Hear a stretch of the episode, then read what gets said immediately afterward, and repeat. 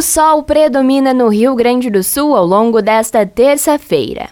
O dia começa com neblina e nevoeiro, que devem se dissipar ainda durante a manhã. Faz frio durante a madrugada e o amanhecer. No entanto, a presença do sol mantém as temperaturas agradáveis e elas devem se elevar ao longo do dia.